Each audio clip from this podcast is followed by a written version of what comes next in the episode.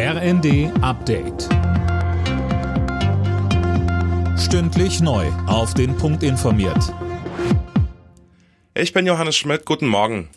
Sollte die Versorgung der Privathaushalte Vorrang haben, wenn das Gas knapp wird? Wirtschaftsminister Habeck ist sich da nicht so sicher. Auch die privaten Haushalte müssten ihren Anteil leisten, sagte der Grünen-Politiker in Wien.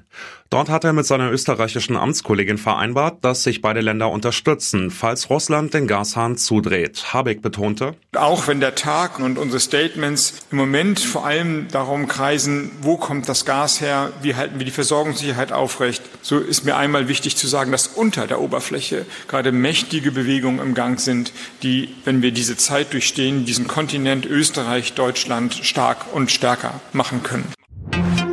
Für einen Euro bekommt man aktuell einen Dollar. Am Mittag ist der Eurokurs erstmals seit 20 Jahren auf den Stand der US-Währung gefallen.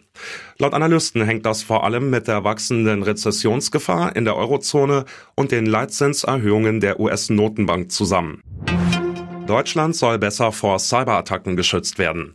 Das hat sich Innenministerin Faeser auf die Fahne geschrieben und dazu eine Strategie vorgestellt. Tom Husse, wie sieht die denn aus? Also kurz gesagt, der Bund soll mehr Kompetenzen bekommen, denn bisher ist die Cyberabwehr hauptsächlich Ländersache.